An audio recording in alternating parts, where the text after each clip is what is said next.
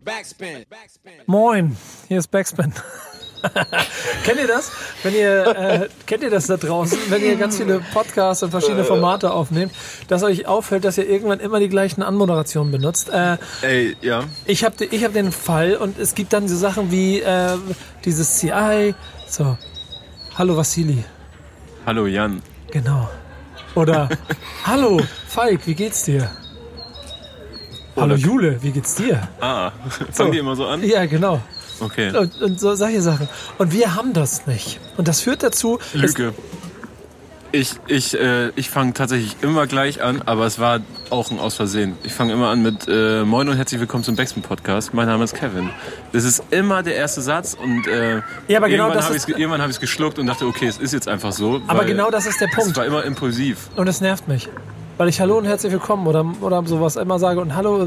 Hallo, mein Name ist Nico. Willkommen zum Backspin Podcast. Es ist Februar. Das heißt, wir haben, das ist eine Nico, das ist eine Nico Podcast Moderation. Ja, genau, genau. Und die werden immer gleich. Und, das, und, und die sind ja dann auch höchst professionell und in sich unheimlich stimmig und schon auf einem ganz anderen Niveau. Aber mich langweilen sie irgendwann. Und deshalb denke ich mir manchmal, nee, jetzt fangen wir mal anders an. Und deshalb, moin. Moin Kevin, schön, dass du da bist. Moin Nico, na? Wo Moin. geht das? Ja, moin Daniel, wie sieht's bei Moin. dir aus, Emma? Auch gut. Ich habe jetzt auch, Allgaut oder was? wo wir gerade da waren, zum ersten Mal Moin gesagt und nicht Hallo. Stimmt. ah, sehr gut. Hallo. Hallo. Vielleicht Hallo. steht ihr das Moin auch besser. Guck mal, Moin hat auch gleich ein bisschen mehr Druck. Mach nochmal Moin. Moin. Siehst du? Sag mal Hallo. Auch gleich viel freundlicher, Hallo. ne? Siehst du? Hast du gehört? Ja. Hallo. Hallo. Hallo. Hallo, das Wort an sich ist auch ein bisschen. Hallo. Moin. Moin, was Moin. willst du? Moin. Moin. Moin. Wir sind Backspin. Wir sind in Hamburg. Kevin ist da, Daniel ist da, Nico ist da und wir machen Stammtisch. Februar. Heißt, das haben wir im Januar schon mal gemacht. Das besprechen, was im letzten Monat passiert ist. Und ein kleines bisschen zusammenfassen und einordnen, was Deutschrap, international Rap technisch sich da so bewegt hat und worüber man reden sollte. Und da wir bei der ersten Folge, und deswegen seid ihr da draußen live dabei, wenn wir hier anfangen, quasi ein Format zu entwickeln und es für euch kompatibel zu machen, gemerkt haben, was gemerkt, Satz weitergeführt, Komma, gemerkt haben, dass es ein bisschen chaotisch war, hat der gute Daniel aus der Redaktion heraus sich die Mühe gemacht und mehr Struktur ins Thema gebracht. Deshalb kurzer Applaus für Daniel. Ein Danke für Daniel, vielleicht jetzt schon in die Kommentare. Ist unfair, dass ich das äh, so früh einsetze gleich, aber weil ich ja immer testen will, ob die Leute hinten noch zuhören. Aber ein kurzes Danke, Daniel, gerne jetzt in die Kommentare dafür, dass wir diese Struktur haben. Denn wie gehen wir den Monat an? Wir arbeiten uns an verschiedenen Kategorien durch den Monat durch. Das heißt, es ist- nicht mehr chronologisch oder US-Rap, Deutschrap geteilt, sondern mehr nach Themen. Und das erste Thema sind logischerweise Veröffentlichungen, würde ich sagen. Es ist der, und jetzt passen wir auf, wir wollen eigentlich in die nächste Stufe gehen. Wir arbeiten daran, dann vielleicht auch noch Jingles einzubauen. Kevin ist Jingle Master hier. Wow. Die erste Wir bräuchten Kategorie- eigentlich Bass oder Daniels hier. Ja, die genau. machen das so gut. Der, der, die würden die dann, die würden das vielleicht scratchen für dich oder so. Erste Kategorie ist, Release Track. genau. Ja. Oh, Es ist oh, langsam. Nee, Es ist- der war nicht ich gut. bisschen Nee, was ne? Besseres Machen wir. Machen wir nochmal. Vielleicht ohne dein, ohne dein Dimmer da so. Die erste Kategorie ist, Release Check. der gefällt mir besser. Den nehmen wir. Vielleicht können wir den sogar schon auscutten. Vielleicht kann Ich Daniel habe auch hier gerade rumgeraschelt. Ne? Man merkt, wir sitzen immer noch draußen. So. Es ist nicht mehr so ganz warm. Ich habe mein, ich hab mein Downchen angezogen. Ja, Sonne ist weg, es wird kalt, hinten startet irgendeiner seinen Motor, ich hoffe, er geht gleich weg und wir reden einfach über Hip-Hop. Was ist Release, was ist Release technisch für euch äh, im Februar wichtig gewesen? Oder für die Redaktion?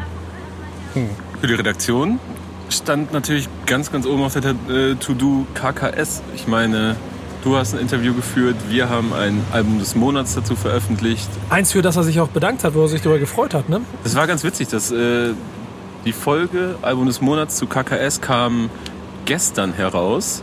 Wir haben es gestern veröffentlicht. Ähm, und er hatte, also ich hatte so das Gefühl, dass Savage das gehört hat und bei Twitter so ein bisschen Live-Ticker-mäßig geschrieben hat, was er dazu denkt. Krass, okay. Könnt ihr dann auf jeden Fall euch da draußen mal angucken, weil es, glaube ich, ganz spannend wird. Ähm, Vor allem ist Nico auch nicht dabei zur Abwechslung mal. genau, ich muss es mir selber noch anhören. Falk hat mich vertreten. Und Zino war auch dabei. Zino war auch dabei, sehr gute Runde. Und wir machen jetzt gleich den ersten Fehler, den ich eigentlich vermeiden wollte. Oha. äh, Monatsrückblick damit zu beginnen, dass wir Lobhudeleien auf eigene Formate machen. Was aber, und das möchte ich an der Stelle auch nochmal da draußen betonen, come on, Jungs und Mädels da draußen. Wir machen so viel Content Und das führt auch dazu, dass bei so viel Content auch so viel Sachen links und rechts überfallen, weil wenn du alleine gefühlt drei Podcasts die Woche veröffentlichst, dann wisst ihr da draußen Mitte Februar schon nicht mehr, was wir Anfang Februar veröffentlicht haben, was dem Produkt gegenüber aber ein bisschen schade ist. Und deswegen werden wir auch hier in diesem Rahmen trotzdem immer mal wieder darauf hinweisen, was wir gemacht haben. Aber ich will uns da halt wegbringen. Ja, ich habe da auch keinen Bock drauf, das habe ich ja auch schon mal gesagt, dieses über ganze eigene Formate reden. Aber ich merke auch häufig, in was für einer Blase ich mich bewege. Weil KKS, da klingelt dann nicht direkt das Album bei mir, sondern fuck, wir haben dazu eine Folge aufgenommen. Genau, sehr gut. Und das mag ich. Er hat gern gearbeitet. Aber ähm, warum ist dieses Album so wichtig für Deutschrap im Februar? Ich glaube, es ist zumindest, nehme ich das so wahr, ist das einzige wirklich große Album im Februar, Deutschrap-mäßig. Also wirklich big. Ging auf eine Eins auch, glaube ich, ne? Ja. Damit auch standesgemäß äh, behangen mit, mit Medaillen. Ähm, ist, glaube ich, auch ein Album. Ich war nicht beim Soundcheck dabei, deswegen kann ich ein kurz, kurz Fazit von mir zusammenfassen in Form von ähm, ist genau so ein Album, wie man sich das, glaube ich, als Cool Savage-Fan auch wünscht. Mit einem Cool Savage, der in sich auch einen Frieden damit gefunden hat, dass er halt genau diese Mucke macht und das dann halt bis zur Perfektion für sich selber durchzieht. Das glaube ich auch. Das merke ich vor allem daran, dass. Äh, ich muss schon lachen, ich habe schon so häufig erwähnt, dass ich ja irgendwie mal ein großer Optic Records Fan war. Uh, uh. Und ähm, 5XL T-Shirts. Alert, alert, alert. das, ja, äh, wenn ihr wüsstet. Und, und der hat mich dann irgendwann, hat er mich einfach verloren. Also, er, also es war nicht mehr meine Musik. Ich sag nicht, dass sie schlecht ist. Bei Gott, wer bin ich? Aber äh, er hat mich, es war nicht mehr meins. Und jetzt mit diesem Album, das ist jetzt bei mir zu Hause auch nicht auf der Heavy Rotation, aber ich habe es gehört und, ich, und es hat mir wieder Spaß gemacht, ihm zuzuhören. Es hat richtig Spaß gemacht, ihm zuzuhören, weil, weil ich so das Gefühl hatte, so wie du es gerade auch beschrieben hast, dass er, dass er dieses Rap über Rap-Ding so ein bisschen so mit sehr viel Humor nimmt und einfach abliefert und geflext hat. Habt ihr das Gefühl, dass das Album auch wichtig für Deutschrap 2019 war? Ja. Ich würde nein, das was es überhaupt nicht runterspielen soll, ähm, weil es muss ja nicht jede Platte gleich einen Impact auf eine Szene haben. Genau. Dafür hat er genug wichtige andere Platten gemacht. Ähm, aber es setzt ein weiteres Zeichen, dass Rap in Großbuchstaben, äh, Till Schweiger äh, Caps Lock Taste gedrückt, äh, RAP, äh, dieses Jahr deutlich wichtiger ist als letztes Jahr. Dass nach Jessin und Döll ähm, eine weitere Platte kommt, die ein stimmiges Album ist von vorne nach hinten und auf der gerappt wird. Jessin und Döll. Weil ähm, Jessin natürlich ja. fairerweise nicht so krass abgerappt hat. Ich will sagen, bei Jessin und Döll kann man gerade noch Tour mit in die Liste reinnehmen. Die Alben, die zumindest Anfang 2019 kommen. Ja, aber gut, die, die erscheint ja noch. Ja, aber die ersten Singles sind schon draußen. Beziehungsweise kam im Februar die dritte Single zu Tours Album. Wie Ja. mache ich was vor? Und- Wie hast du die aufgenommen? Ähm, boah, es, ist, es fällt mir gerade schwer über Tour zu reden, weil Ah, oh. ihr wisst es nicht, weil, weil gerade hier vor haben wir ein bestimmt, wie lange waren wir weg, Daniel? Zweieinhalb Stunden? Zweieinhalb Ich glaube, wir Stunden. waren drei Stunden aus und habe zweieinhalb Stunden aufgenommen. Ja, so ein in dem Rahmen. zweieinhalbstündigen äh, Album des. Uh, jetzt wisst ihr mehr als andere vielleicht schon. Oh, Jetzt habe ich jetzt gerade Ja. vielleicht verraten, was das Album des Monats im März wird. Naja, Tja. aber ich habe sehr viel über Tour gesprochen, sagen wir mal so. Und wem mache ich was vor? Wurde ja angekündigt als die große Single zum Album, die erste große Single nach Vorstand und Vater. Und hatten mir, als ich sie das erste Mal gehört und gesehen habe mit Video, war ich so ein bisschen so, hm, weiß ich nicht, was ich damit anfangen soll. Ging mir schon gut rein, aber dann habe ich mich irgendwie dabei erwischt, wie ich halt, wie mir die Nummer nicht mehr aus dem Kopf ging, habe mich dann auch näher damit beschäftigt und Kopfhörer aufgehabt und diese ganze Frickelei im Hintergrund gehört und äh, ist, ein, ist ein schöner Track. Geht auch um einiges mehr ab, Klicks technisch, als die zwei Singles davor. Vor allem Vater, ich fand, also Vater war für mich ein Top-Track 2018. Aber war irgendwie auch klar, dass der klicktechnisch nicht so stark, Mhm. ähm, ja, nicht so viele Klicks haben wird, einfach weil es zu, ja, ist keine so gute Laune Musik, die man mal so zwischendurch hören kann irgendwie. Genau, das ist ein Tourproblem, glaube ich. Mhm. Ne? Dass es halt keine gute Laune Musik ist, sondern bestimmt auch am Ende ein Album dabei rauskommt, das fordern wird, wie der ganze Künstler seine ganze Karriere schon alles um sich rum fordert. Ich habe mit fünf Minuten einen Song im Februar für mich selber quasi entdeckt, der sich am Anfang ein bisschen rumpelig angefühlt hat Aha, ja. und ich ihn unheimlich gerne mag. Geil, das ist geil, weil diese, diese Single wurde angeteased oder so. Erst habe ich irgendwie so über Ecken gehört, so ey, übermorgen also kommt eine Kitschkrieg-Single, das und das, äh, Annemal Kantereit ist mit drauf und Crow will mit drauf sein und Trettmann. Und da war ich schon so hyped. Und dann kam dieser kleine Videoteaser online bei Insta und so. Ich war noch mehr hyped. Und äh, dann kommt dieser Song. Und in der ersten Sekunde dachte ich so, hm? Und in der zweiten hatte er mich direkt und ich habe so, einen- so einen Kumpel, der derzeit bei mir haust, weil er nach Hamburg zieht und äh, erst Mitte des Monats eine eigene Wohnung hat. Ähm, hat gesagt, Den hast du, glaube ich, schon ein paar Mal im Podcast erwähnt. Fällt mir gerade auf. was sag ich aber, den Kumpel, Kumpel, der gerade ja. bei mir haust, Ja. der, das macht er erst seit Anfang des Jahres. Das heißt, wir haben sehr viel aufgenommen. Ja. Ähm, und ja, er- war erst so, aus dem Konzept er, ja genau, er, er fand es erst ein bisschen langweilig, also un, sehr unspektakulär, weil wenn man diese Liste an Namen hört, dann dann erwartet man, glaube ich, sehr, sehr viel, sehr schnell sehr viel. Und ich habe auch mit anderen Leuten gesprochen, die erst sehr enttäuscht waren und dann aber nach so ein paar Tagen, man muss den Track halt häufiger hören, glaube ich einfach. Man darf Musik nicht immer, das ist ein Streaming-Problem, man darf Musik nicht nach 30 Sekunden abschreiben, Leute. Und das, das ist so ein subtiler Ohrwurm, der kriegt einen irgendwie um, um die Ecke. Es ist voll, also Ich habe ihn tot gehört. ist da Sinn drin eigentlich? Ich habe keinen Schimmer. Ich habe nach fünf Also- Minuten aufgehört, dich zu lieben. Dann habe ich es aufgeschrieben. Mittlerweile sind es sieben. Hä? So, erste Sekunde, zweite Sekunde. Und ich muss ganz ehrlich gestehen, dadurch habe ich ihn Frage, auch hat zu... er die Hook wirklich in zwei Minuten geschrieben? Ja, genau. Alter, voll, ja, aber ich habe ich viel zu oberflächlich vielleicht auch bisher den Song gehört, weil er einfach so geil eingängig ist. Ich weiß noch auf irgendeiner, wo war das? Irgendwo, ich war irgendwo, ich glaube, ich war in Gelsenkirchen, habe da rund um irgendein Mhm. Projekt die ganze Zeit gewartet. Ja, ich weiß.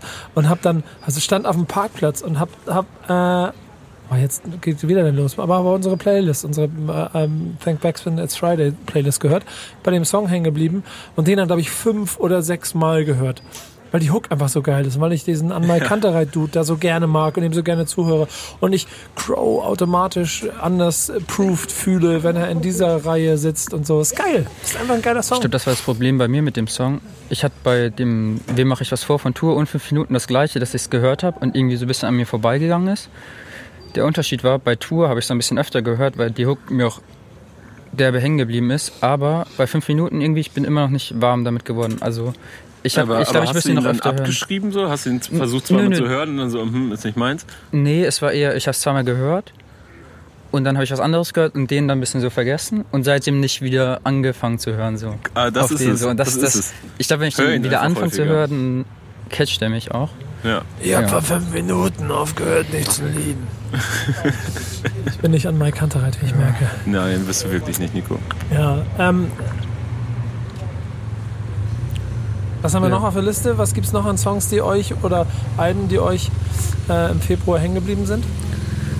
Bei mir tatsächlich, Krass, hier fährt original einer mit einer dicken Maschine über einen Fußweg hier entlang. Absurd.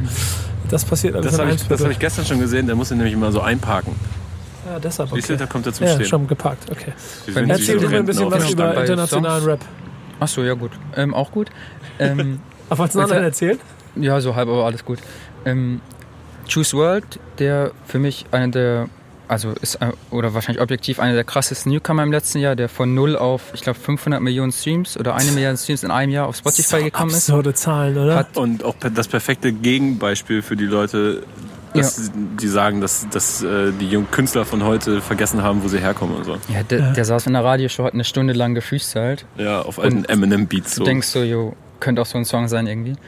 Der hat auf jeden Fall einen Track rausgebracht, der auch schon relativ alt ist. Das Coole, was ich an dem Song fand, also Robbery von Juice WRLD, ähm, es ist ein altes Video aufgetaucht, wo er bei, ich weiß gar nicht, bei Warner oder Universal sitzt und es da um den Vertrag geht und da lief der Song im Hintergrund. Das heißt, der Song war schon lange fertig und der hat den sozusagen mitgenommen, um da seinen Vertrag in die Wege zu leiten. Und sowas finde ich irgendwie immer cool, wenn das im Nachhinein so dann in die Story gepostet wird. Ja, am Ende gibt es ja auch so ein bisschen so ein Approve dafür, okay, ist klar, das ist der Grund, warum er damals die letzten 5% drauflegen konnte, um seinen Deal zu kriegen und noch ein paar Scheine mehr. Und ich fühle es jetzt, weil der Song cool ist. Bei dem Song geht es mir äh, übrigens genauso wie dir scheinbar bei 5 Minuten, Daniel. Ich, ich, ich habe hab gelesen, neuer Juice World Song draußen. Ich hatte Bock, ihn geil zu finden, aber dann ist er zweimal an mir vorbeigeplätschert und dann habe ich ihn nicht wieder gehört. Ja, ist echt das gleiche wie bei 5 Minuten. Auch richtig Bock, nice und dann irgendwie, ja, vorbeigegangen. Ja, habe mich dann irgendwie nicht so. Hm, kein Plan. Ja. Ähnlich geht es mir übrigens. äh, Weil ich habe, also Juice World, oder habt ihr noch was zu Juice World? Ja, nee, Ich mach weiter. nicht. Äh, Ging es mir beim Offset-Album. Das so, Habe ich bisher noch nicht gehört, muss ich sagen. Und ich weiß auch nicht so ganz genau, ich ob so ich das Latte, alles. Ja, aber ich, es gibt ja dann auch. Alter. Wie respektlos wie über Amis Rapper Nee, aber ich, gesprochen ich, ich finde, ich find, es gibt da viele, viele Songs in der Vergangenheit, die dann logischerweise auch bei mir hängen bleiben und die Ohrwürmer sind und die auch einfach Hits sind. Die Masse an Output führt bei mir zu einem Gefühl von Belanglosigkeit. Das Ding ist, du hast bei, also sorry Daniel, aber bei, bei den Migos habe ich immer so das Gefühl gehabt, weißt du, Culture 1 kam und es war krass. Culture 2 kam, da war schon egal. Die Solo-Platten kamen raus und an alle große Erwartungen geknüpft, weil man denkt so, okay, Solo werden die nochmal etwas anderes ausprobieren und klingen vielleicht ein bisschen anders und so. Und gerade bei Quavo mit, äh, hatte ich große Hoffnung, dass es geil wird und dass es ähm, die Musik in den Staaten wieder zwei, drei Schritte nach vorne bringt. Aber er hat einfach Bock, so auf der, auf der Stelle zu treten, so ein paar Skipping-Jumps zu machen. Und ähnlich geht es mir über Offset, nur dass, es, dass die Kuhle, in der sie rumtreten, immer größer wird so, und es immer egaler wird. Das Ding ist gefühlt, bei, den, bei allen letzten Alben von denen, also auch bei Culture 2 schon, hat man irgendwie immer von Complex oder einer anderen Ami-Hip-Hop-Seite gelesen, yo, das ist erst das Album, da entscheidet sich, was passiert mit den Migos in Zukunft. Schaffen sie es mal irgendwie mehr Inhalt und Persönlichkeit da reinzupacken. Und dann sind sie doch irgendwie, also auf Culture 2 sind ja keine schlechten Songs oder so, aber es ist halt irgendwie so belanglos. Ja, genau. Und Ja. sind es überhaupt die Künstler, die dafür bereit sind, mehr Tiefe in ihr Künstlerprofil zu bringen? Oder sind sie Vielleicht genau glaubt man das deshalb- einfach, weil sie mit einem Sound um die Ecke kam, der viel revolutioniert und geändert hat. Aber das heißt ja nicht automatisch, dass genau. sie es absichtlich gemacht haben, sondern vielleicht waren sie einfach mit dem richtigen Sound zur richtigen Zeit Mhm. an der richtigen Stelle. So, und, und das Repertoire ist gar nicht so groß, wie man vielleicht denkt. Ich meine, dann sind wir ja fast schon wieder ein bisschen bei so auch im, auch im jetzt fast 20 Jahre währenden Konflikt, den Fans und, und, und, und, und, und, und Hater vielleicht auch mit so Leuten wie Cool Savage haben, dass du, wenn du für einen Sound stehst und den, den perfektioniert hast und die Leute dich dafür lieben und deswegen auf Festivals 30.000 Leute vor der Bühne stehen und äh, deine Hymnen mitsingen, dass es vielleicht auch ein falscher Anspruch ist. Das wäre ein großes Fass. Ich mache das nur ganz kurz auf. Aber ein, einfach ein großer Anspruch ist dann und auch wahrscheinlich unmöglich, jetzt zu erwarten, dass der Künstler sich revolutionieren soll. Was, wer ist denn, hat das gemacht? Also ganz ernsthaft. Sich zu revolutionieren, Ja, se selbst, selbst, keine sich Ahnung. neu erfinden. Ja, ich wüsste, ich wüsste einfach nicht. So. Mhm. Richtig, richtig, richtig, richtig neu erfinden. Justin Timberlake. Ja, Punkt. Period. Gut, gut, gut gesehen, gut gesehen. Aber dann wird es auch irgendwann schon schwierig. Und dann überlegt man, mit was für einem Team der gearbeitet hat. Und wenn ich dann mir vorstelle, was ich so an, an, Pharrell an, Williams. an, Sa- an Savage, genau, was ich an Savage dann vielleicht als, als, als Kritiker von Musikentwicklung äh, an, anhefte und sage, ich will unbedingt, der muss doch mal was anderes machen. Und das gleiche gilt dann am Ende jetzt ja zum Beispiel auch für, für keine Ahnung, Offset und, und, und so. Also, muss das überhaupt oder ist es dann einfach eine sehr coole Periode? Wir können uns jetzt schon darauf einigen. Ja, aber du kannst es zum Beispiel, es gibt, es gibt Künstler, die machen Schritte. Ich, ich sehe da zum Beispiel und, äh, 21 Savage ganz, ganz, ganz deutlich, der, der vor zwei Jahren noch irgendwie ein bisschen belächelt wurde und jetzt ein wirklich sehr starkes Album abgeliefert hat, wo man merkt, dass es einen Schritt weitergeht. Und man merkt das auch schon auf diesem Producer-Album von Metro Boomin. Ähm, wie heißt es noch? Not All Heroes Wear Capes, glaube ich wo es auch nicht dieser stumpfe 0815 Trap ist, sondern Aber wo vielleicht ist- ich nenne es Kamin-Trap, weil es weil es irgendwie so entspannt ist und man, ich Ja, kann ich ja, kann es ja. mir mit einem Glas Rotwein vom Kamin vorstellen und dann ein bisschen abtrappen, so ein paar Haie drasseln so. Vielleicht ist Migos deshalb genau das, was es sein soll. Ja. Vielleicht müssen die erst noch weniger Klicks haben, damit sie es.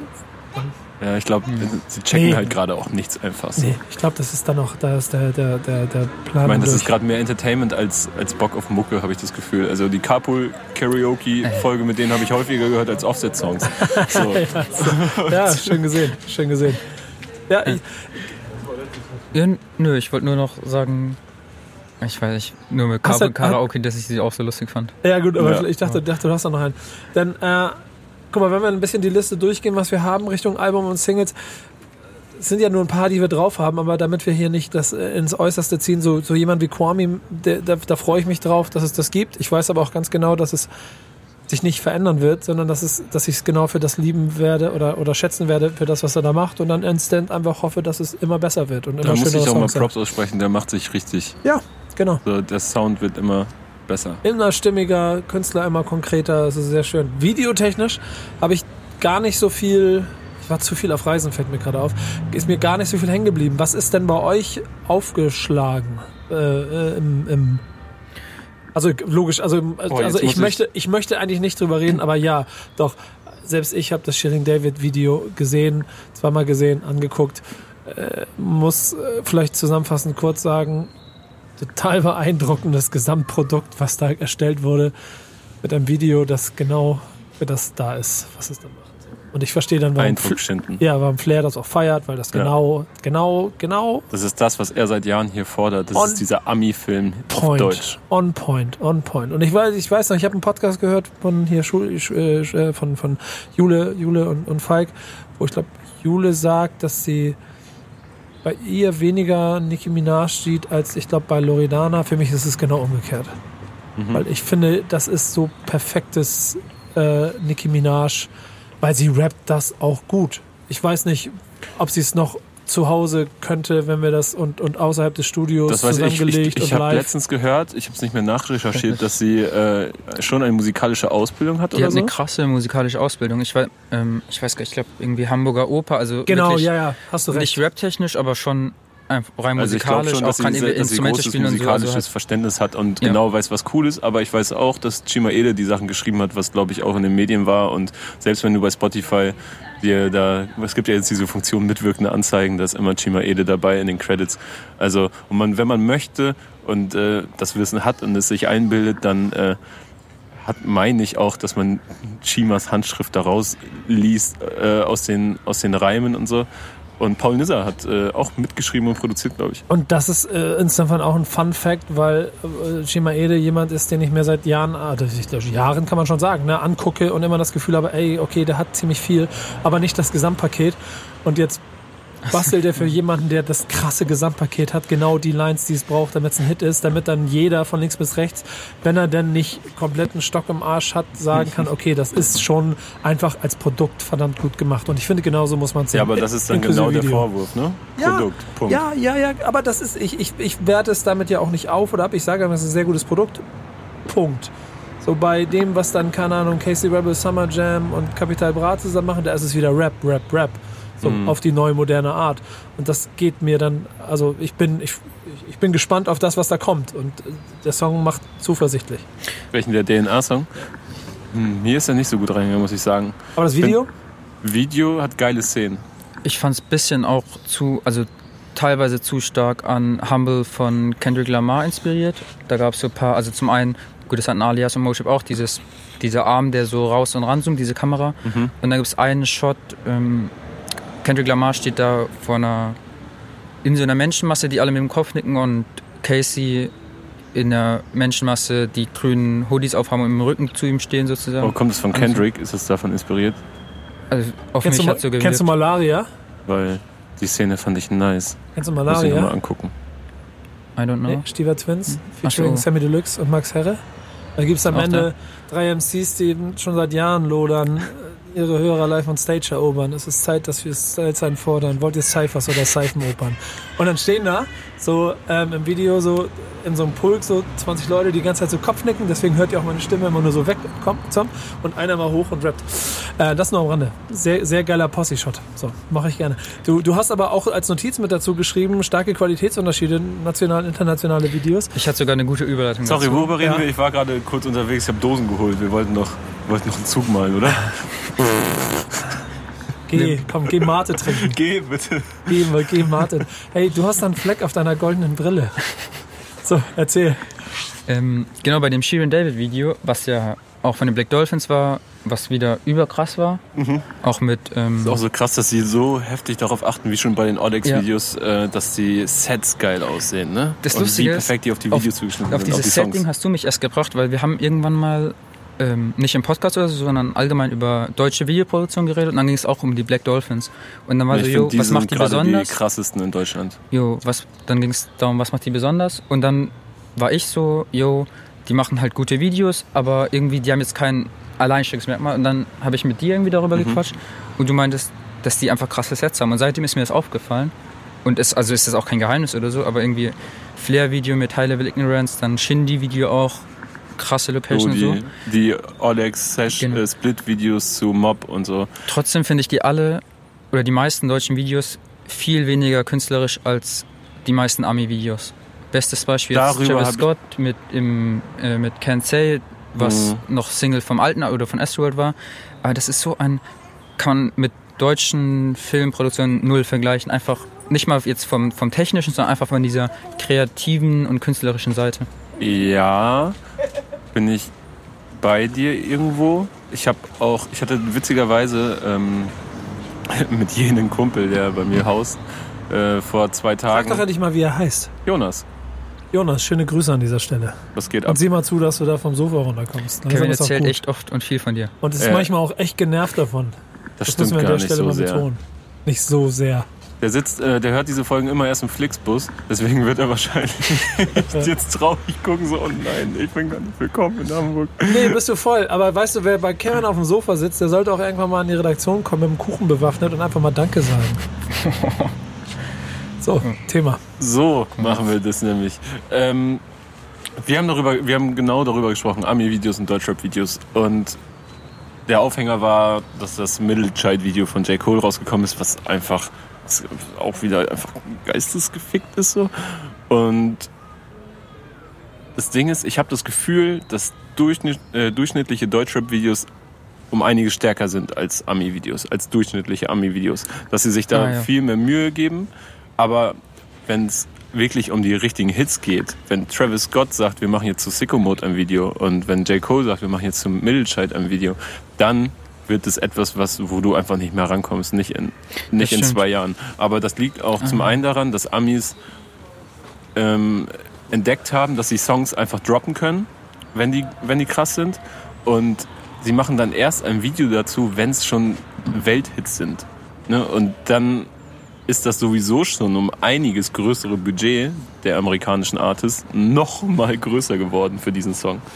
Und deswegen kann man da leider nur Äpfel mit Birnen vergleichen. Ist aber dann auch ein ganz interessanter Effekt, den man dann wahrscheinlich für Deutschrap mittelfristig auch erlebt. Du machst halt Mucke für die Welt und nicht für Deutschland, Österreich, Schweiz. Aber du machst, du machst Videos für die Sachen, die funktionieren und du versuchst nicht mit dem Video dein Produkt zum Genau, funktionierenden du, fun Produkt zu du, machen. du funktionierst durch die Musik ne, und lieferst dann ein krasses Video on top, so wie die Amarena-Kirsche auf der Sahne Ja, genau. nach und versuchst nicht mit einem krassen Video Aufmerksamkeit für deine Mucke zu erregen. Ich bin gespannt, wer die Ersten sind, die das umsetzen werden. Die dafür sorgen werden, dass Deutschrap halt nicht mehr die Videos im Vorfeld macht und damit Promophasen zu planen, sondern die Ja. Songs raushauen und dann merken, okay, der Song ist der, dafür wollen sie noch ein Video haben. ja, die Ob- Zeit, also dass Videos ein Geschenk sind und nicht mehr ein Gimmick. Ja, Ja. das ist ein ganz interessanter Wechsel. Vor allen Dingen, weil du dann auch so, äh, ja, ja, nee, nee, Punkt.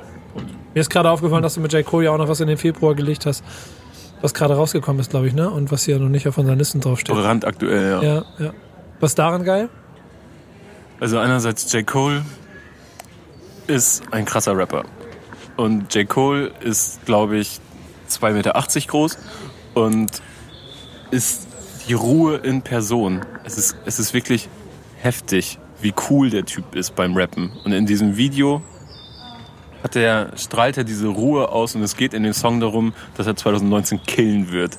So, dass er in der Generation ist, die nicht zu diesen krassen Mentoren gehört, zu Jay-Z und so weiter. Und er gehört aber auch nicht zu den Newcomern. Und er ist irgendwo dazwischen. Er, weißt du, er, er, kann, er ist Mentor für 21 Savage, sagt er in dem Song, geht am nächsten Tag aber einfach mit Jigger zum Lunch. Und das ist seine Position. Und er verteilt so viele Ansagen auf dem Track und, ist dabei so ruhig und er sieht so cool dabei aus. Er steht einfach über den Ding. So. Ich muss noch ganz kurz sagen, was ich bei an dem Track auch cool finde. Der hat dazu Merch rausgebracht und Ähm, also so ein normaler Preis, ich glaube ein Hoodie irgendwie 60 Dollar oder so. Dann Ist wollte mir, Merch? ist mir jetzt schon egal, was es kostet, schick mir einen Link. ich, ja, nee, das Problem ist, dann wollte ich mir den bestellen und also steht äh, vorne ist Print mit äh, Middle Child und dann ähm, auf dem Arm ist so steht so drauf ähm, diese Zeile Money in your palm don't make you real. Mhm. Ja.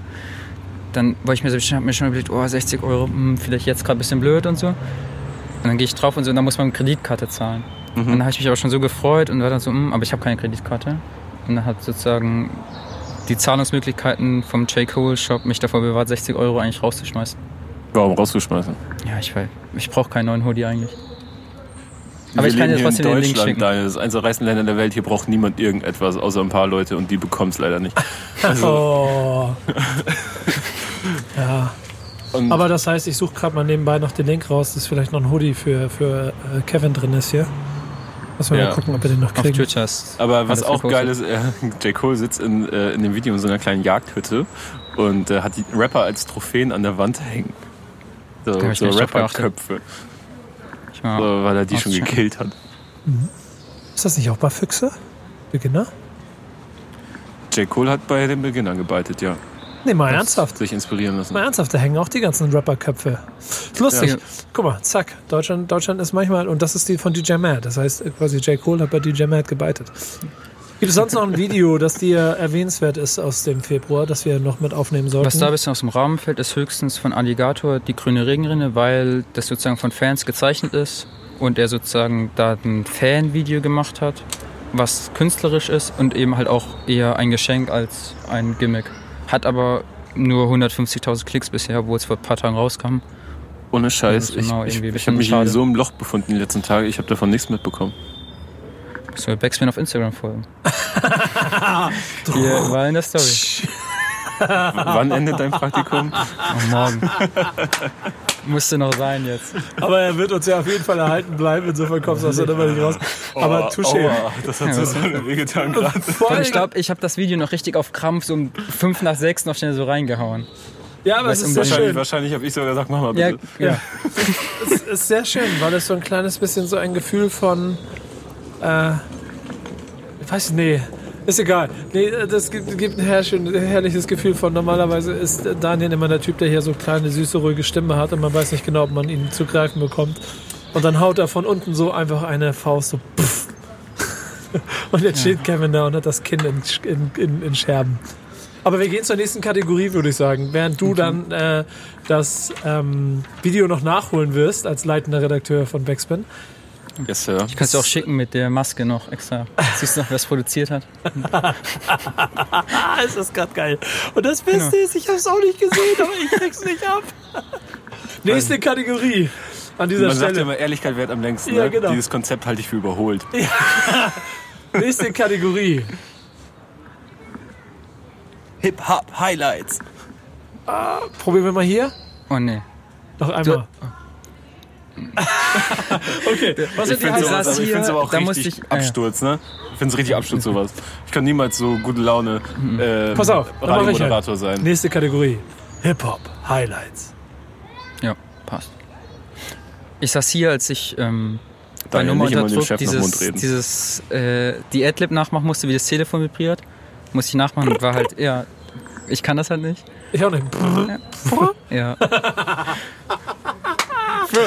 Skr, skr. Guck mal, nicht mal das kann ich. Also, ähm, ja, was sind die Highlights? Was sind für euch die Highlights aus dem Februar? Was ist euch, was liegt euch auf dem Herzen? Oh, ehrlich kann gesagt, ja. Man kann vielleicht kurz mal die Kategorie erklären. Nur ganz kurz ein, Mach zwei es. Sätze. Ja. Oh, Redakteur. Ähm, genau, Hip-Hop Highlights halt nicht Releases, sondern Sachen, die außerhalb von Songs und Gossip stattfinden, die aber irgendwie einen Mehrwert für die Kultur haben. okay, dann möchte ich, dann möchte ich gleich einen raushauen.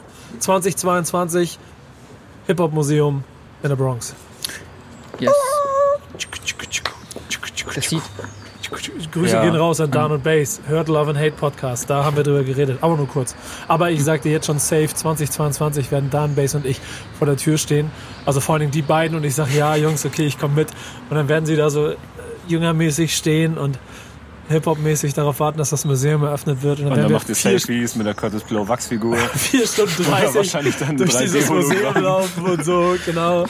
Und ihr werdet alle, ihr werdet alle denken, ah, die sind in New York. Und dann gehen wir Jeder darf mal die Needle on the record droppen und Genau. äh, bisschen scratchen und so. Oh, und das ist- irgendwie der Wie ersten stellt, ihr euch, wie stellt euch ein Hip-Hop-Museum vor? Anders als sie es geplant haben.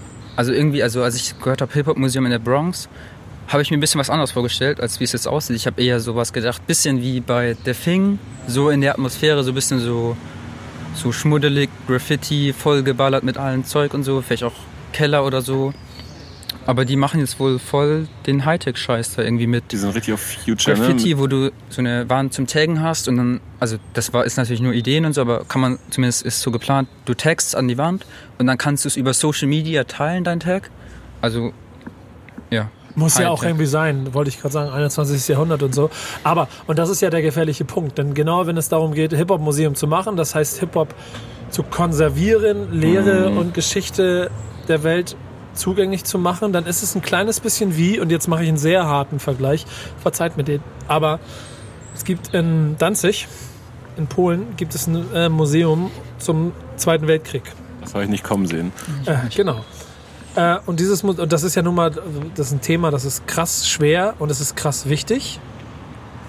Und die machen es auf eine krass beeindruckende Art, dass du trotzdem auch als keine Ahnung, kleines Kind, als 10, 12-jähriges Kind nicht einfach nur durch 100.000 Uniformen läufst und, und dir 20 schreckliche Filme anguckst oder so, sondern in, aus einer Spielerei aus allen Dingen, von Video bis hin zu wirklich eine Straße nachgebaut, einen Panzer hingestellt, äh, Kleinigkeiten, wo du siehst, wie das aussieht, plus hin zu kleinen Video-Audio-Ecken, wo du, wo du quasi eintauchen kannst in die Geschichte.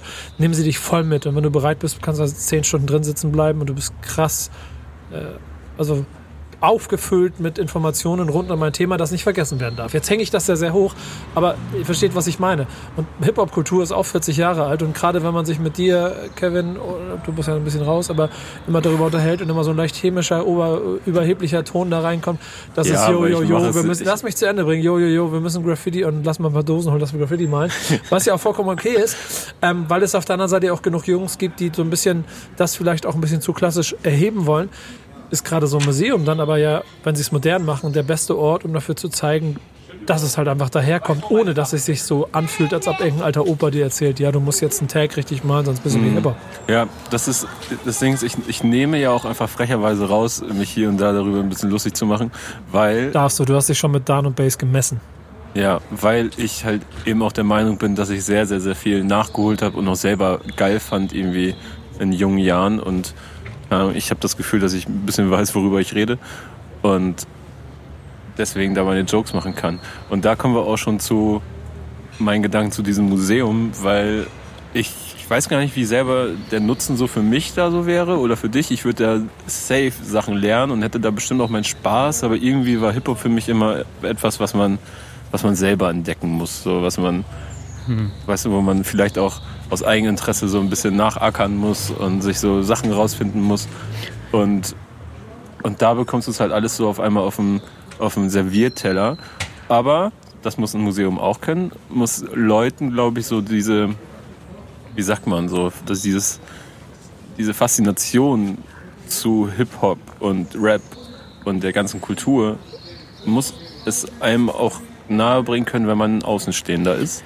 Und ich glaube, da sind die Chancen hoch, dass es geht. Und Ja. wenn es 2022 erst eröffnet wird, man sieht es jetzt schon, dass ich ja schon ein ganz anderes, ich habe eine ganz andere Einstellung zu, zu Rap und Hip-Hop als jetzt zum Beispiel Daniel wahrscheinlich. Und du nochmal eine ganz andere, Nico. Und ich glaube, dass so ein Museum helfen kann, um dann solche Generationen wieder mehr zu verbinden auch. Damit man dann weiß, okay, wo kommt dieser Lil Pump eigentlich irgendwie her? Oder Ja. auch nicht. Oder halt auch nicht. Ja. So, ne? Und Deswegen, ich habe da richtig Bock, da so reinzugehen, so da den ganzen Tag zu verbringen und dann rauszukommen und so richtig diesen, diesen Vibe so in mir zu tragen. Ich weiß nicht, also ich habe hab ich richtig Bock drauf irgendwie. Ich glaube auch, das ist ganz interessant, denn ich finde nach wie vor auch, und das ist immer so ein bisschen ein Problem der Generation, dass man äh, auf der einen Seite nicht missverstehen darf, warum eine junge Generation Rap so für sich weiterinterpretiert, wie sie es wie sie es tut. Eine junge Generation ihren Rap aber auch nicht feiern darf, ohne zu verstehen, was Hip-Hop eigentlich ist. Was diese Generation angeht, haben wir noch ein ganz anderes Thema. Und zwar, Yo, MTV Raps kommt zurück. Und ich finde, da hat man zwei Lager. Einmal dieses, ähm, ja geil, man endlich wieder da. Und auf der anderen Seite, was das? Das war ein kurzer Applaus für diese Überleitung. Ich bin sehr stolz. Sehr gut. Ja. Sehr, sehr gute Überleitung. Ja, danke. Zu einem, zu einem Thema, das, ähm, ja. Also sagen wir so, ich bin mit, also ich, ich sage nur kurz was dazu, weil ich bin mit TV Raps groß geworden. Das ist ein sehr großes äh, Format, das meine ganze Jugend, meine Hip-Hop-US-Sozialisierung, äh, Rap-US-Sozialisierung eigentlich ist, weil ich da 100.000 Videokassetten mit den ganzen Sendungen aufgenommen habe und, und, und, und, und, und, und. Und deshalb das Erbe sehr, sehr groß ist und entsprechend guck, beachte, beobachte ich mit arges Augen, wie man mit dem Erbe von UMTV Raps umgeht. Ich glaube, dass ich dann aber eine kleinere Gruppe bin, sondern es viel wichtiger ist, was ihr, die nicht damit aufgewachsen seid, darüber denken. Und da kommen wir dazu. Mir ist es nämlich total Latte, so wie diese Show aufgebaut wird. Hauptsache mir gefällt es am Ende. Denn ich bin eben nicht mit Yo MTV Raps aufgewachsen, weiß aber, dass es eine extrem legendäre Sendung ist, weil ich so die, ich glaube, ich war so die erste Generation nach Yo MTV Raps. Ähm, ich bin nämlich mit MTV Urban aufgewachsen. So. Dafür habe ich sogar meinen geliebten Stefan Raab dann einfach donnerstagsabends sitzen lassen und habe mir wie- lieber MTV Urban angeguckt. Und ähm, Und das bei mir ist ja nochmal eine ganz andere Generation. Ja, Also ich genau. habe vielleicht, sagen wir vor zehn Jahren oder so angefangen, aktiv Hip-Hop und Rap und so. Und da gab es halt schon das Internet. Ja, aber Also, ich bin ja. gespannt. Ne? Also ich finde, Ja. dass da spannende Leute mitarbeiten, äh, auch hinter den Kulissen. Easy Does It hat da ihre Finger drin. Ähm, und ja, mal gucken, wie Ich bin mal kann leider gespannt. nicht, ich kann nicht dafür, so viel dazu sagen, Ja, weil ja. es lief ja noch nichts. Ich bin gespannt, weil es läuft ja im Fernsehen wohl. Und ich hoffe einfach mal, dass die nicht nur irgendwie Highlights oder sowas auf YouTube dann hochladen, sondern die ganze Sendung oder in der Mediathek. ich meine, dass alles irgendwie online kommt, aber ich hoffe einfach, dass es angenehm abrufbar Ja. sein wird. Genau. Lassen wir uns überraschen. Private Mediatheken von also von Privatfernsehsendern meistens Absturz hoch 100. Was ja auch logisch, weil es nun mal Privatfernsehen ist, das sich anders finanziert als öffentlich-rechtliches. Das nur mal als kleine Randnotiz für die Kinder da draußen, die den Unterschied noch nicht ganz verstanden haben. Teach-Modus. ja, genau. Apropos Teach-Modus ist dann hier die nächste Hausaufgabe für euch. Wenn ihr, also ihr beide und auch ihr da draußen, aber Lust habt, noch ein bisschen was über Hip-Hop zu lernen, dann habt ihr mit dieser Tour, die da aufgestellt ist, nochmal die einmalige Möglichkeit mit, und ich merke, alle drei Themen, die wir hier in Highlights haben, sind sehr alt, aber äh, dass du die Chance hast, Wu-Tang Clan, Public Enemy, Della Soul auf einer Bühne nacheinander zu haben. Und DJ Premier, also eigentlich Gangster. Das ist schon... Macht dich das heiß oder denkst du so, nee, Also ich bin der falsche Ansprechpartner, Dicker. Ich habe über 100 Festivals, ich habe jeden und seine Mutter fünfmal live gesehen. Ich habe jeden von denen fünfmal live gesehen. Das ist, ich glaube, Public Enemy habe ich, hab ich ein, zweimal, Della Soul, glaube ich, ein, zweimal, Wu-Tang oft. Und das Grundproblem ist, und das muss man leider vorweg immer sagen, wenn du anguckst und die Musik, wann sie groß geworden ist, äh, 20 Jahre später, also wenn du die Jungs dann 20 Jahre später auf der Bühne siehst, dann siehst du halt 50-Jährige auf der Bühne. Vom Mit Rappen die ja auch ihre alten Sachen. Also ist ja auch, Anlass ist ja dieses äh, Ja, das ist ja auch 30 cool. Jahre Das ist ja 36 Chambers. Ja, das ist ja auch cool. Dann sollen sie auch alte Sachen rappen, aber ich habe da meinen harten äh, äh, Down-to-Earther bekommen, als ich House of Pain live gesehen habe, Everlast, Jump Around. Und das Publikum war 40 oder 30, mindestens 30 plus und die Jungs waren 50 plus. Und es war halt nicht wie, als ich das erste Mal 92 äh, in, einer, in einer großen Freiheit gesehen habe und ich durchgedreht bin und bam und der ganze Laden hat getropft und so, sondern es waren als 40-Jährige, die yo, das erdet einen, ne? ja. Alles ist vergänglich. Souls of Mischief, 93 Till Infinity äh, auf, auf Festivalbühnen und wow, krass, einer der, der, der, der größten Song meiner Geschichte so für mich. So und ja, ist da? Über 40-Jährige rappen den halt so. Und das ist die Gefahr. Ich habe Angst. Ja, das Ding ist, ich habe nämlich auch Angst. Ich habe nämlich keine Lust, dass, also ich werde wahrscheinlich auch nicht da sein, so, aber Ja, ich muss hin. Ich werde wahrscheinlich sogar mir so einen Scheiß gönnen, wie, wenn ich es zeitlich hinkriege, werde ich mir so einen Quatsch machen, wie ich will auch nach London und es dann an so einem Ort erleben. Naja. Ja, kann ich auch nachvollziehen. So, ich kann absolut. Ich hätte auch. Ich buche mal natürlich, Tickets zeitgleich, während du Ich redest. hätte auch Bock, es zu sehen, so, aber, aber ich habe, ich werde null, ich hätte keine Erwartungen. So, es wäre mir wahrscheinlich ziemlich egal, ehrlich gesagt, und es könnte mich nur positiv überraschen, aber nicht negativ, weil ich genau dieses Problem habe, dass ich dann da, ähm, dass ich da Leute auf der Bühne sehe, wo ich das Gefühl habe, die machen das gerade nicht mehr aus Passion, sondern weil es irgendwann halt ein Job geworden ist natürlich auch. Und ich kann denen damit krass Unrecht tun, aber vielleicht auch halt nicht. Aber wenn man sich mal so anguckt, äh, wie oft es der Wu-Tang Clan geschafft hat in den letzten zehn Jahren, äh, in den Form Formatierungen, die versprochen wurden, in, den Formationen, die einem versprochen wurden auf Tourplakaten, wirklich auf der Bühne zu erscheinen, naja. Und Das ist ja auch die andere Frage, wer dann letztendlich überhaupt auf der Bühne steht. Ja, Genau, und also- wenn sie dann da immer stehen und äh, einen Two-Step machen und, und ihre alten Songs abperformen und äh, dann ihr Programm runterspulen und sagen, hier Leute, das ist das, um was es wirklich geht, Hip-Hop und so, dann komme ich mir immer vor wie auf einem Rap-Workshop, aber nicht wie auf einem Konzert von den Idolen oder Legenden. Ja, mal gucken. Es, äh, Ist halt so eine Sache, wie man seine Legacy angeht, ne? ja, aber guck mal, wenn, wenn dann auf der anderen Seite, also äh, dazu dann noch kommt Dr. Dre und Buster Rhymes im Studio, es gibt also irgendeine Hoffnung, dass es ein gutes Buster Rhymes Album demnächst wieder geben kann. So, das ist alles viel, äh, wie soll man das sagen? Ähm, nee, mir fehlt das richtig, mir fehlt, mir fehlt eine gute Beschreibung dafür. Es ist so, es ist so viel von so, so, so, so dem, dem Hochhalten von alten Hip-Hop-Werten, was wir hier aufgeschrieben haben für Was ja alles nicht falsch ist. Ich glaube, ich klinge auch viel zu negativ da, Ja, zu dieser ganzen du, Thematik. du. Ja, fast schon verbittert. Aber da wir noch Aber ein bisschen weiterkommen so wollen. meine ich es gar nicht. Ja, damit wir weiterkommen wollen und die Sendung nicht komplett ausufert, müssen, merke ich schon, müssen wir nach hinten raus jetzt wieder ein kleines bisschen Tempo machen. Auch da müssen wir besser werden demnächst. Aber wir kommen zur nächsten Kategorie. Und eigentlich hast du ja so eine kleine Kategorie aufgeschrieben. Die heißt. Social Media. Der war nicht gut. Ihr könnt mal, ihr müsst mal irgendwelche Namen dafür in die Kommentare schreiben. Ja, genau. So Vorschläge, vielleicht weil ganz gut. so Wir haben ja nur bei YouTube-Kommentare. Ihr müsst uns privat schreiben oder an die E-Mail-Adresse oder so. Ja, aber wenn- wenn ihr- wenn ihr uns. Lust habt, wie- wir das auch- ja. Wir machen das zu einem interaktiven Ding. Dann können wir nämlich überlegen, äh, wie wir das zusammenpassen. Weil eigentlich hast du ja, das geht natürlich um äh, in erster Linie dann um das, was bei am Ziel los gewesen ist, was du aufgeschrieben hast. Aber das ist auch ganz ehrlich, dem Social Media mäßig bei seiner Tour begleiten, inklusive Polizeibesuch und so. Das ist natürlich Entertainment pur. Das ist aber auch nichts Neues. Das weiß jeder. Und deshalb finde ich eigentlich das eher eingreif oder kann man das einverleiben in eine andere Kategorie, die gleich danach kommt. Und das ist Happenings? Bin mir nicht sicher gerade. Happenings. Ja, Happenings. Nehmen wir das Fragezeichen aus. Hab den Zettel zur Seite gelegt. Was hast du aufgeschrieben? Was war dir wichtig? Das Was sollten wir erwähnen? Wichtigste Thema für mich 21 Savage. Können wir gleich drüber reden. Und kurz danach Grammy-Auszeichnungen in den USA, wo Fang an, Hip-Hop fang an. 21 krass Savage. Der, Ja. der, der, der UK-Rapper. Ich bin da hin und her gerissen. Ich finde auf der einen Seite finde ich diese ganzen Memes und, und Posts und alles finde ich manchmal Du meinst wirklich uh, Savage the 21st? zum Beispiel, ja, oder dass dann bei Spotify das so auf Spaß ausgetauscht wurde, also nicht von Spotify, aber bearbeitet wurde und finde ich schon krass lustig und auch, weil es einfach so es absurd stand, ist. glaube und ich, du nach gefühlt 10 Minuten bei Wikipedia, dass er ein britischer Ja. Rapper ist. ja, genau.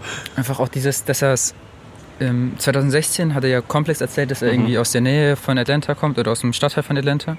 Und dass man, er ist ja nicht irgendwie mit zwei oder drei in die USA gekommen, sondern einfach als fast Teenager, also mit zwölf.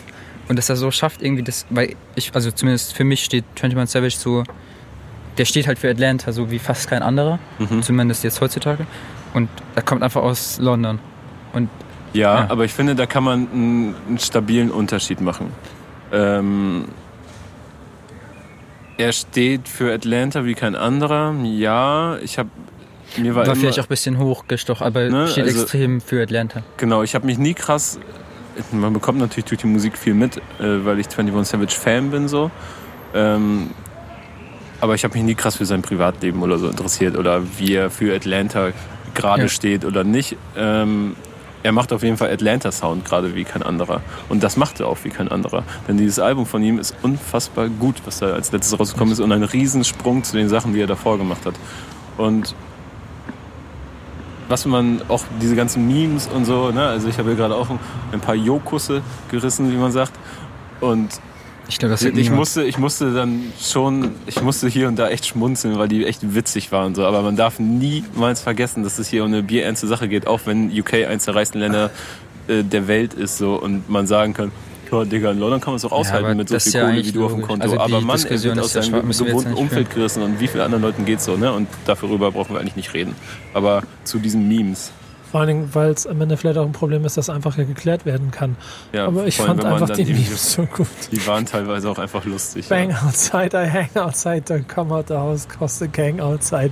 Und dann sind diese, sind diese britischen, hier die, die, die Guards, da, die vom, vom Palast stehen.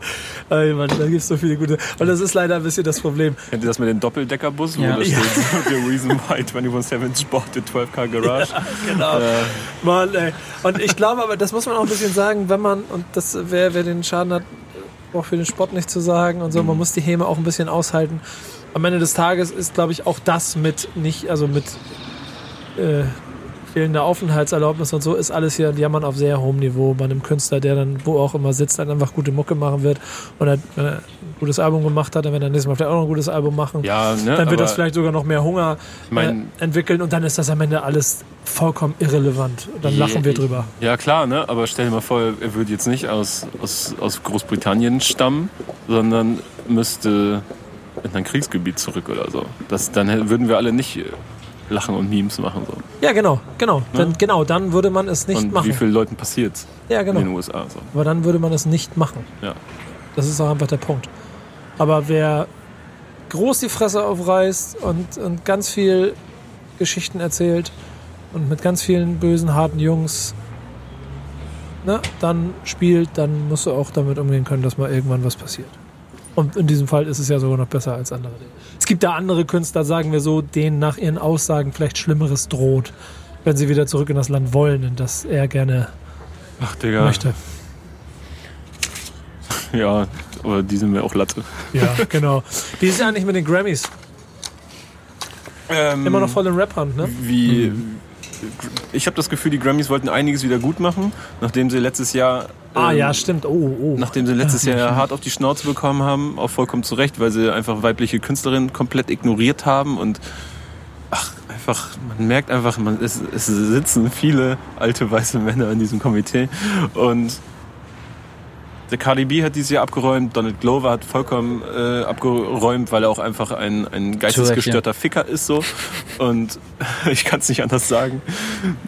Ähm, Performances haben wie immer enttäuscht bei den Grammys. Irgendwie war das mal geil eine Zeit lang. So, ich erinnere mich an, an so Anfang 2000er, wo ich jedes Video komplett gesuchtet habe, wenn es da wirklich was krass Besonderes war, wenn Elton John und Eminem da aufeinandertreffen zum Beispiel. Das war einfach heftig, aber jetzt so Red Hot Chili Peppers und Post Malone, so, das kommt einem irgendwie nicht geil vor alles, so, obwohl es eigentlich geil sein könnte. Aber es ist das gleiche Gefühl wie bei der äh, Super Bowl Halbzeitshow und so. Die einzigen, die es gerade irgendwie geil gemacht haben, beim Riesen-Event eine geile Halbzeitshow abzuliefern oder eine geile Show innerhalb eines Events, war, äh, war die NBA mit J. Cole. Ja, ja. Um das nochmal kurz anzureißen. Aber ja, stimmt. Aber Grammys einfach, weißt du, die, die machen sich dadurch irgendwie immer unwichtiger, habe ich das Gefühl, obwohl es eine krasse Auszeichnung ist und eine krasse Ehre und ein krasses Zeichen auch, dass Cardi B das beste Rap-Album gewinnt. Das sei auch nochmal gesagt, dass sie nicht die bessere Künstlerin oder sowas gewonnen ist, sondern sie hat das beste Rap-Album gewonnen. Und auch die erste Solokünstlerin, die die Kategorie überhaupt gewonnen hat. Ja, auch wenn ich da sagen würde, so, hm, hätte, hätte auch ein oder zwei andere Alben gewinnen können in der Kategorie, rein musikalisch, aber das Klingt Zeichen... schon fast wieder nach Konzessionszeichen. Ja, du hast dann natürlich auch noch Mac Miller mit Swimming dazwischen gehabt, Ja. das für mich das krasseste Album letztes Jahr war, aber da hängt auch viel Persönliches dran. Und äh, Travis Scott. Aber Ja. das Album, da kann man einfach drüber streiten. Das ist dann, man darf nie vergessen, oh, wichtiges Thema. Äh, Drake hat einen Grammy gewonnen und hat gesagt, man darf niemals vergessen, weil das ist auch der Punkt, den ich gerade hatte, dass das eine subjektive Entscheidung ist von Leuten, die viele subjektive Entscheidungen getroffen haben an diesem Abend, wer welchen Preis warum gewinnt und überhaupt nominiert wird. Und er wurde dann auch gecuttet, als er das gesagt hat. Er hat dann nicht den Grammy in die Luft gereckt und hat gesagt, ey, dieser Preis bedeutet nichts. So, eure Musik kann genauso wertvoll sein, auch wenn ihr nicht hier oben steht wie meine. Und ähm, dann wurde Ist das- er abgeschnitten einfach. Ist das eigentlich ein krasser Motherfucker? Er ist der geilste. Ich liebe ihn. Cooler Move.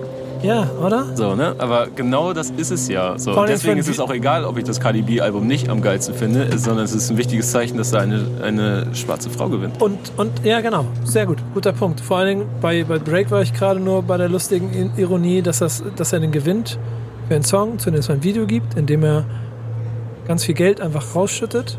Die Leute ihn dafür kritisieren, dass das hier nur ein Promo-Stunt ist. Und er aber macht, es verteilt. Ich finde es ein geiles Video, eine schöne Aktion. Dann den Preis dafür gewinnt und dann erzählt, ja, aber der Preis ist überhaupt nichts wert. Ja. Für das, also verstehst du, was ich Also, meine? Also, äh, ich freue mich so, weil irgendwie jemand anscheinend äh, findet, das ist eine gute Single, aber was im Endeffekt ist er für euch alle nichts wert und für mich genauso wenig. Und das ist krass, weil es damit, finde ich, noch einmal mehr unterstreicht, wie ehrlich wahrscheinlich God's Plan gemeint war und wie, wie unsinnig die Kritik daran ist. So, Ja. nur, so, nur so Gedanke. So. Aber ist eigentlich der Song von Lars Unlimited, ist der wieder aufgetaucht? Ich habe keinen Schimmer. Also man kann ihn noch hören, aber nicht sozusagen über offizielle Kanäle. Ist Nicht nicht über wieder offizielle. Kanäle, ne? Es ist aber auch unklar, ob der runtergenommen wurde, weil Master oder ich war Mix oder Master war auf jeden Fall grottig irgendwie. Da meint, also Dennis, der frühere Chefredakteur, der sich damit ja auch auskennt, meinte, dass es wahrscheinlich daher kommt, dass seine Stimme nur auf einen einzigen Beat gemischt und gemastert wurde. Und es deswegen, weil, weil es sind ja ein paar so Beat-Switches drin, dass es deswegen halt so, ja, teilweise irgendwie sich so schlecht anhört. Ähm, also man kann, man findet ihn auf YouTube ganz einfach, aber ich glaube über offizielle Kanäle nicht. Und man weiß eben auch gar nicht, ob der jetzt, ob der von Lars, dem Label, oder irgendwie, also runtergenommen wurde oder irgendwie gesperrt wurde. Habe ich, hab ich richtig in Erinnerung, dass es da so ein, so eine Instagram-Antwort oder so wahrscheinlich gibt von, von vom Label-Seite, also von Abu Chaka, dass, dass er nicht beim Label ist oder so? Ist das richtig gesehen? Boah, das habe ich auch nicht mitbekommen. Ich bin mir gerade nicht ganz sicher, aber ich bin der Meinung, ich habe irgendwie sowas gesehen, was das Ganze noch so ein bisschen mystischer und verrückter gemacht hat, weil er darauf gesetzt wurde. Dann wurde er, korrigiert mich, ne? Wenn ihr als Redaktion seid ihr vielleicht näher dran dann gewesen oder habt noch mehr Informationen, aber er ist draufgesetzt, dann höre ich ihn, da, dann höre ich so zwei Minuten, dann ist er auf einmal weg, dann Ich habe ihn wir- einmal durchhören können oder so. und ja, aber dann finden wir Wege, wie ich mir den anhören kann, dann höre ich ihn mal an und denke mir so, ey, das ist eigentlich ein ganz interessanter Song, weil er auch nicht, wo es ist kein Mega-Diss-Song, ist eigentlich eher so äh, eine, eine Summary, eine Zusammenfassung, eine Erklärung, Neustart. Ich habe so richtig so das Neustartgefühl von ihm und das nächste Mal Hoffnung so und jetzt kann er sich wieder neu aufstellen und dann bricht das schon wieder alles zusammen, was er vorher quasi in 15 Minuten erzählt, wie oft er an Stellen war, wo er falsch abgewogen ist. Und die Frage, ist er jetzt falsch abgebogen, weil das Mixing kacke war? Ist er falsch abgebogen, weil der falsch veröffentlicht wurde? Ist er falsch abgebogen, weil, weil, weil irgendjemand ihn doch nicht haben wollte? Und warum kriegt man keine Erklärung? Oder gibt's Scheißegal, eine? aber vielleicht muss er einfach mal die Karte auf seinem Navi updaten. So.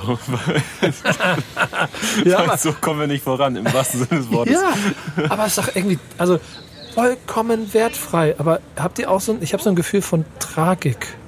Ja, Aber bei Lars ist das, also ohne jetzt Lars zu nahe zu treten, bei Lars ist doch irgendwie die Tragik ist doch jetzt nicht erst seit jetzt dem Song. Ja, genau das meine ich doch. Ich habe so. Lars immer das. Gefühl, dass wir da einen begnadeten Rapper haben, dem ich, dem ich irgendwie immer, wenn ich, wenn ich Musik oder sonst was von ihm äh, höre, wenn da was Neues ansteht, dann, dann höre ich mir das so an und denke so, ja, das ist geil gerappt. Das ist wirklich geil gerappt, aber irgendwie löst es in mir nichts aus. Und dann, aber dann erwische ich mich dabei, wie es mir dann nicht egal ist, dass es nichts in mir auslöst, sondern dass ich denke, Mann, eigentlich hättest du es verdient, dass es was in mir auslöst. Ja, ja. Und es passiert aber einfach nicht und ich weiß nicht warum. Ich würde mal interessieren, wo es jetzt für ihn hingeht. So, weil Und dieses ganze Hickhack, dass Ja. nie kontinuierlich was rauskommt, gehört da definitiv mit zu. Vor allen Dingen, wenn du dann Spielt zuhörst, also wenn, wenn man dann die Chance hat, den komplett zu hören und ihm dabei zuhört, merkt man ja, wie er im Prinzip auch beschreibt, wie er eine Fehlentscheidung nach der anderen in seinem Leben getroffen hat. Und die letzte Fehlentscheidung ist offensichtlich für ihn selber auch gewesen ist. Deswegen ja auch so ein langer Part darüber, sich von Savage als Backup zu, ver zu verabschieden, weil er auf ein neues Pferd setzt und das Pferd bleibt dann einfach im Stall sitzen und der und der und das das das das, das Gestüt wird verkauft. Also, weißt du, was ich meine? Also ist ein Fehler nach dem. Man, ich wünsche es ihm einfach, dass es auch vollkommen wertfrei, einfach nur als Typ, einfach, dass es irgendwie, dass es weitergeht. Dass er zumindest irgendwie eine Chance in Perspektive setzt. Und selbst dieses Runternehmen des Songs ist dann schon wieder so ein fatales Zeichen, ohne dass man genau weiß, was dahinter steht. Ich wünsche es ihm auch echt. Also ist es auch genau wie bei Kevin nicht unbedingt meine Musik, die ich mir jetzt auf Albumlänge hören könnte, aber einfach man, man wünscht es ihm einfach irgendwie. Also ja man weiß ja einfach, dass er einer der besten Rapper ist, die wir hier in diesem Land haben. Wobei man mittlerweile auch sagen muss, dass jeder zweite Rapper auf jeden zweiten Track sagt, dass er und in jedem zweiten Interview, dass er Minimum einer der Top 10 Rapper ist in Deutschland. ist Kapital ein guter Rapper? Ja, Hat er deswegen die ABBA-Rekorde verdient? Achso, ich dachte, du fragst eigentlich, ich dachte, du meinst, hat er deswegen diesen Erfolg überhaupt erreicht? Weil das glaube ich nicht. Aber Ich Nee. glaube nicht, dass er, ja, aber Nee, nee, ist nee, wahrscheinlich. genau. nee, deswegen hat er nee, den Erfolg nicht Nee, bekommen. aber, aber das dass er er verdient. jeder, also warum sollte er es nicht verdient haben?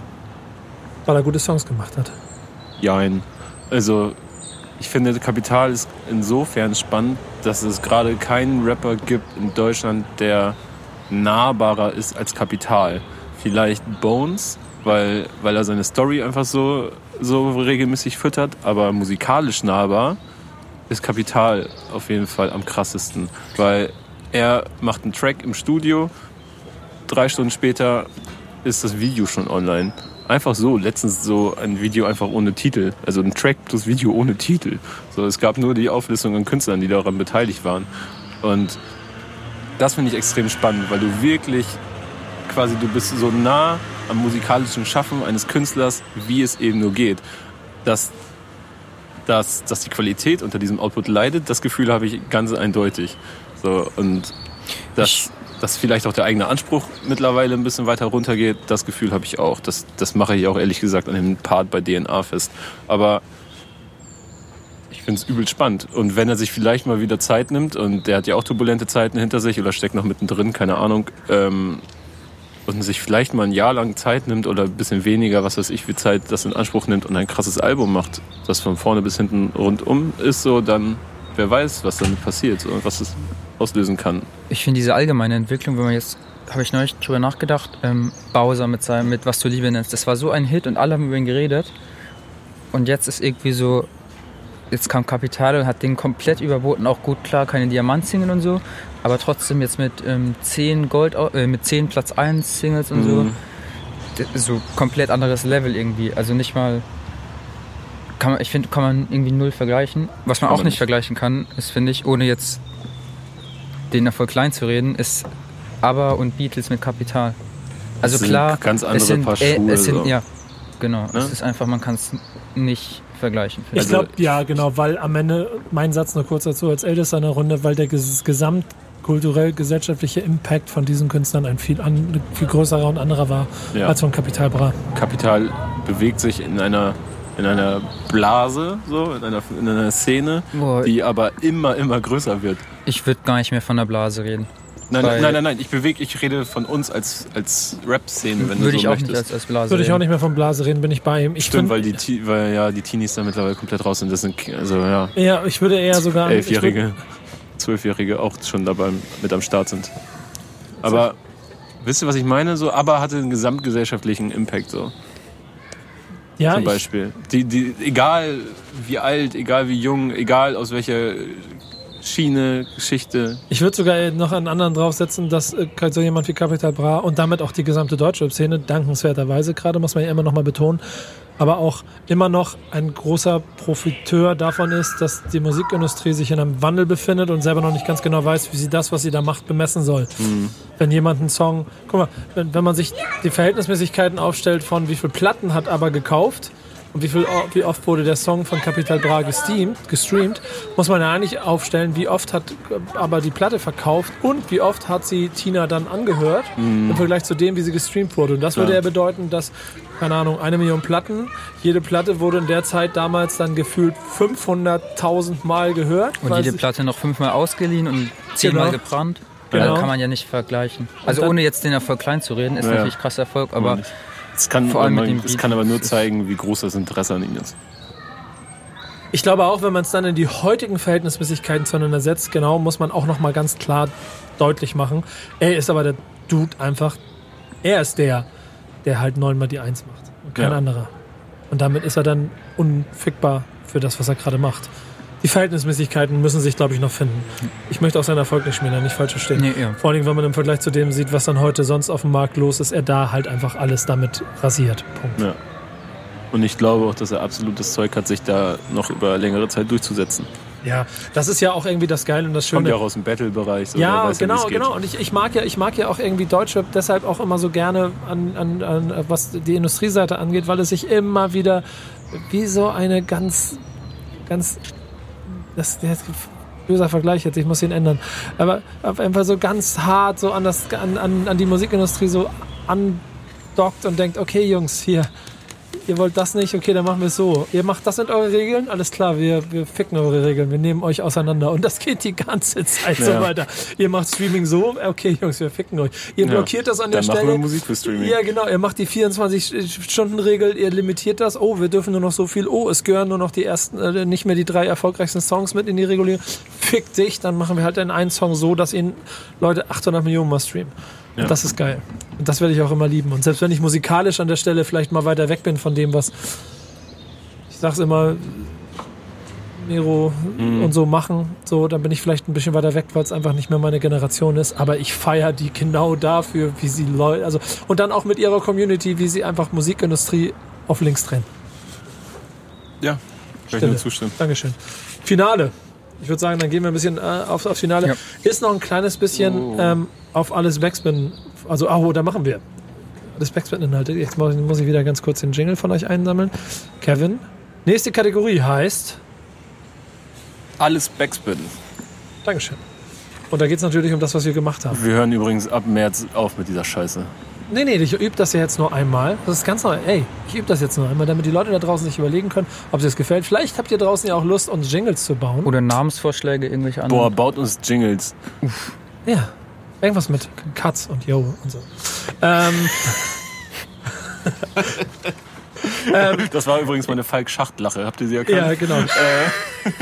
Ähm, Ihr fragt ja nach Nikos Highlights. Das ist insofern ganz schön, weil ich natürlich, also den Februar so heftig wie lange nicht mehr erlebt habe.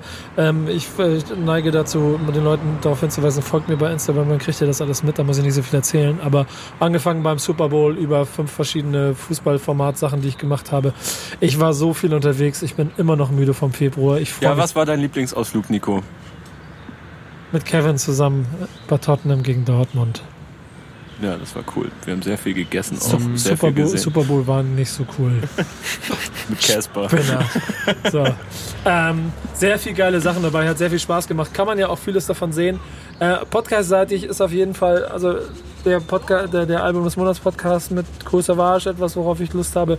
Wir haben produziert, aber es kommt alles in den März. Da kommen ein paar sehr schöne Sachen. Insofern, ich weiß nicht, ob dir noch etwas auffällt, was dir da besonders wichtig ist.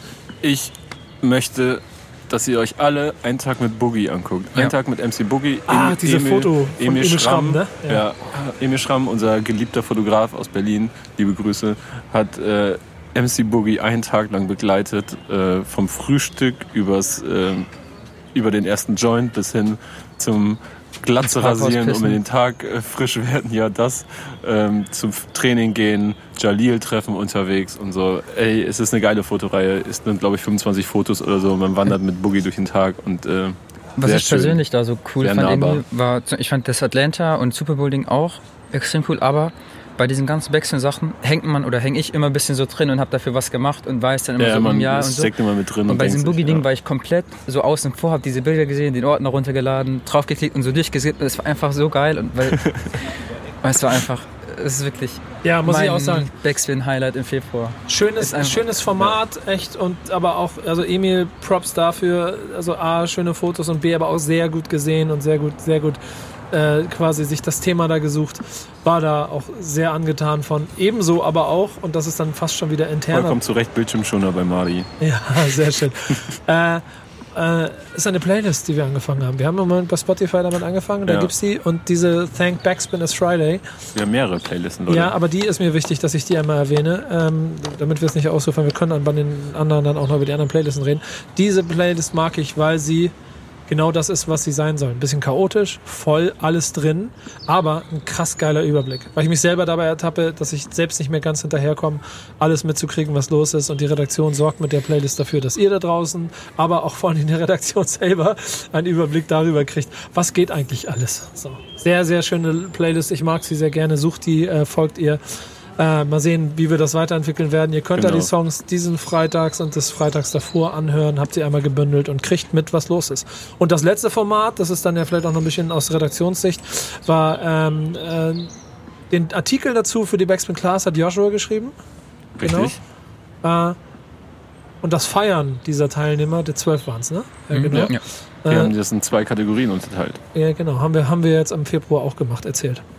Ja, wie im letzten Jahr, da haben wir nämlich die Backspin Class ins Leben gerufen, 2018, haben wir zwölf Künstler herausgesucht von denen wir denken, dass sie 2019 durchstarten werden. Das kann man jetzt so oder so sehen. Wir haben das in zwei Kategorien aufgeteilt. Einmal in eine Kategorie mit Künstlern und Künstlerinnen, die ja den Fuß schon so etwas in der Tür haben, wo wir dann vielleicht denken, jetzt wird es Zeit für das erste größere Projekt, vielleicht ein Album oder ähnliches.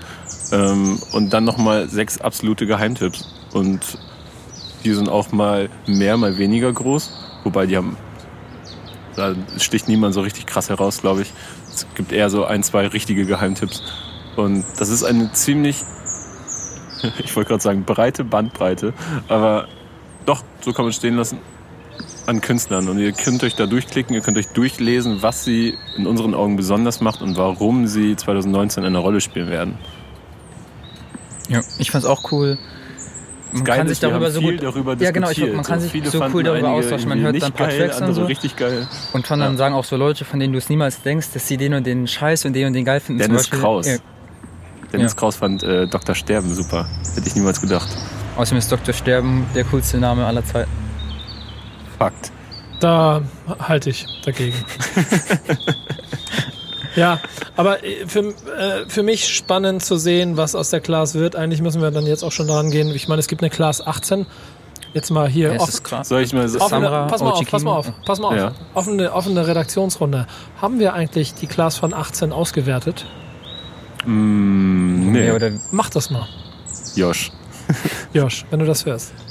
Nee, würde ich gut. Redaktion. Ja. Sorgt mal dafür, dass man, dass man die Class von 18 nochmal aufleben lässt, um auch mal zu zeigen, was haben wir denn 18 nicht ausgesucht. Mhm. Was ist aus den Jungs geworden? Und jetzt, Kann schon mal ein paar Namen nennen, die dabei waren. hands down, äh, achtet auf unsere Class 19. Samara, Oji Kimo, Haiti. Das waren so Kandidaten Jays aus dem Jahr 2018. Ja. Ja. Und ich würde sagen, lief ganz gut für die Jungs. Ja. Also macht das mal, finde ich gut.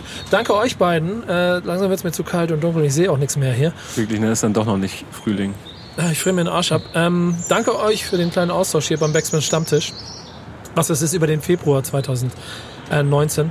Wir sehen uns in dieser Runde nicht wieder, weil du beendest gerade dein Praktikum, wirst der Redaktion Yes. aber weiter erhalten bleiben. Vielleicht sehen wir uns ja doch in der Runde wieder.